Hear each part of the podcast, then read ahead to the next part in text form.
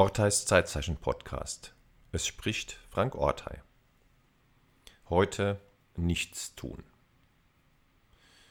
Ich hatte es mir in meinen handschriftlichen Kalender eingetragen. Ja, den gibt's wirklich. Da schreibe ich tageweise mit Bleistift alles hinein, was zu tun ist. Da las ich nun also nichts tun bei dem, was zu tun hätte sein sollen. Und weil ich in letzter Zeit sehr im vielen Tun gewesen war und ich das Stichwort schon vor einigen Tagen offenbar hier in den Kalender geschrieben hatte, stutzte ich und konnte das Nichtstun an diesem Platz nicht so richtig einordnen. Wer mich kennt, die oder denjenigen wundert das jetzt wahrscheinlich nicht. Mich aber schon. Hatte ich mir hier für heute ein Nichtstun verschreiben wollen? Ach nein, jetzt fiel es mir wieder ein, ich hatte etwas über das Nichtstun schreiben wollen. Es mir also nicht verschreiben, sondern etwas darüber schreiben. Irgendwie fühlte ich mich erleichtert, dass ich jetzt nicht das Nichtstun auf der Agenda des Tuns hatte. Nur schreiben wollte ich darüber also, was man selbst nicht kann, darüber schreibt man.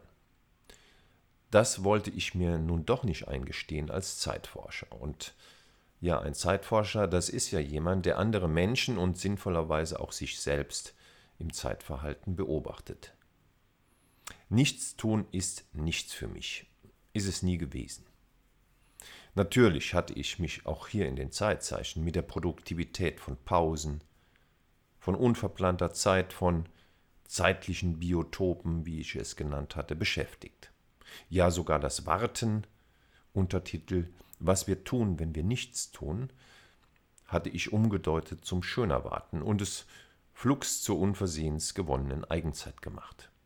Und klar, auch die Muse hatte ich als früher hochgeschätzte, dann diskreditierte und nun kommerzialisierte Zeitform zur Selbstoptimierung beschrieben. Aber selbst einfach mal so, ganz unreflektiert womöglich noch, nichts tun? Unvorstellbar. Für mich jedenfalls. Ich habe einen Bekannten, der kann das. Und der hat mich regelmäßig verwirrt, wenn ich am Telefon fragte, was machst du denn gerade? Und er antwortete, nichts. Ich, ja wie jetzt, nichts. Er, nichts. Naja, wobei ich sitze hier auf der Terrasse und tue nichts. Für mich war das nichts mit dem Nichtstun. Ich musste immer was tun. Es liegt ja auch immer irgendwas an oder rum, das zum Tun einlädt. Und falls nicht, ist schnell eine Möglichkeit, etwas Sinnvolles zu tun, gefunden. Denn Zeit, so der hier zugrunde liegende Glaubenssatz, ist dann wertvoll, wenn sie einen Sinn hat. Und den bekommt sie übers Tun das sitzt beim Handwerkersohn ziemlich tief. Da rückt zudem das Nichtstun schnell in die Nähe zum Nichtsnutz. Und jetzt stand da, irgendwie dann doch als Appell wirkend im Kalender, Nichtstun. Da gerade wie immer viel zu tun war, strich ich den Punkt und setzte ihn auf den nächsten Tag. Das mache ich gerne und täglich, weil das Tun was ich mir vornehme, immer zu viel ist. Das ist jetzt etwas peinlich für einen Zeitforscher und Zeitberater, aber es bleibt ja hoffentlich unter uns. Jedenfalls wurde ich die vergangenen Tage jetzt mehrfach durch das immer wieder auftauchende, weil immer wieder aufgeschobene Nichtstun in meinem Kalender verwirrt. Irgendwann wurde es mir dann zu blöd, zumal damit die beabsichtigte News bzw. der Podcast-Beitrag irgendwie auch nicht getan wurde. Beides fiel dem Nichtstun zum Opfer. Wenn es denn so gewesen wäre. Aber nein. Genau genommen war das Nichtstun dem anderen, dem Angestauten, dem vermeintlich Fremdbestimmten, dem jedenfalls zu vielen Tun zum Opfer gefallen. Das kann mich verwirren, dachte ich mir. Aber es kann nicht sein und legte mich ins Bett zum Nichtstun. Liegen schien mir eine angemessene Körperhaltung für dieses Vorhaben zu sein. Ich musste mich sehr anstrengen und beschäftigte mich im ersten etwa zehnminütigen Versuch damit, inwiefern denn Denken unter Nichtstun falle und wie es denn gehen könne, auch das Denken mal sein zu lassen. Das gab mir viel zu denken und ich brach den Versuch ab. Es sollte ja noch mehr Möglichkeiten geben, um das Projekt fortzusetzen. Angeblich, so meine Frau, besitze ich äh, ja einen überdosierten Möglichkeitssinn, wie das Robert Musil genannt hat.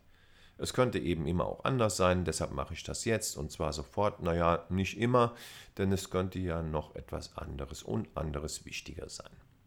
Ist es denn die Möglichkeit? Dabei ist das mit den Möglichkeitsüberschüssen, mit denen unsere mediale Welt uns andauernd überversorgt, hier ein Teil des Problems, nicht mal nichts tun zu können. Es kommt ja quasi immer gerade was rein auf den vielen Kanälen, mit denen wir verbunden sind. Und wenn nicht, dann schaut mit einem Wisch übers Display alles gleich wieder ganz anders aus. Und etwas Neues, anderes wird möglich. Um es zu tun, wohlgemerkt, nicht um es zu lassen. Denn das wäre ja Nichtstun. Aus Zeitforscherperspektive ist das Nichtstun eine ziemlich interessante Zeitform. Auch deshalb, weil sie heute so selten anzutreffen ist. Unsere Katze kann das ziemlich gut mit dem Nichtstun. Sie macht ja quasi nicht viel anderes. Und sie macht einen sehr zufriedenen Eindruck dabei. Auch das gibt mir zu denken. Denn viele, die viel tun, das ist ja die Erfolgsinsignie unserer Gesellschaft, wirken nicht so zufrieden.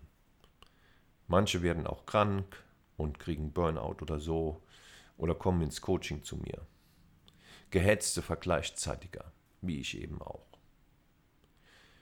Nachdem ich mit mehreren neuen Anläufen zum Nichtstun in meiner Versuchsreihe immer wieder gescheitert war, wurde ich traurig. Traurig, weil ich es nicht hinbekam. Denn nachgedacht hatte ich einstweilen ganz viel darüber und ziemlich viele charmante Aspekte des Nichtstuns entdeckt. Nichtstun, das wäre ja quasi eine Diät für den Geist. Eine Auszeit für das überanstrengte Hirn und die ganzen dauerschnapsenden und japsenden Synapsen. Die hätten dann endlich mal Ruhe und könnten womöglich danach wieder viel besser und kreativer, ausgeruhter und befreiter weiterschnapsen, die Synapsen. Eine Nichtstun-Herbstkur für den Geist fiel mir jahreszeitlich bedingt ein. Das wäre doch mal was. Täglich zweimal 30 Minuten Nichtstun. Letztlich wäre diese Kur ein Beitrag dazu, nicht nur beim Essen und bei anderen Genüssen Maß zu halten, sondern auch im Hirn, das wir überflüssigerweise immer weiter mit immer mehr sinnverdünnten Informationen und News behelligen. Nichtstun wäre zudem eine Auszeit vom ständigen übergangslosen Machen und Tun, vom ständigen Hin und Her, Rennen und Reißen, vom Jetten und Teilen und Liken und diesen ganzen Sachen, die wir so tun, statt mal nichts zu tun. Das wäre nämlich das Andersartige, der Fortschritt womöglich. Jedenfalls wäre das Nichtstun ein zeitlich begrenzter Ausstieg aus dem vielbeklagten Hamsterrad. In einem Zustand des Nichtstuns entsteht dann bestenfalls Muße. Verstanden, Zitat, als Stunden, in denen wir ganz das Gefühl haben, Herr über unsere eigene Zeit zu sein, in denen wir einmal nicht dem Geld, der Karriere oder dem Erfolg hinterherrennen, sondern in denen wir zu uns selbst und unseren eigentlichen Bestimmungen kommen. Zitat Ende. So Ulrich Schnabel in seinem schönen Buch über die Muße.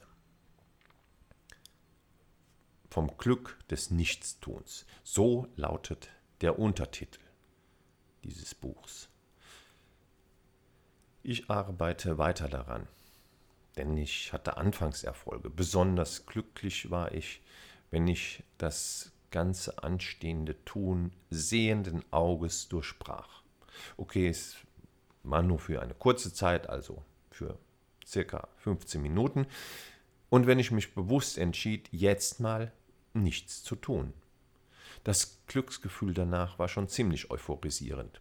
Ich war und ja, ich bin so frei mich gegen das Tun, gegen das Tun zu entscheiden. Ich bin wieder Herr im eigenen Haus, Herr meiner Zeiten. Und die Nummer, mir das in den Kalender zu schreiben, die finde ich schon ziemlich lässig. Tue ich weiter. Ist ja immer viel zu tun. Gute Zeiten.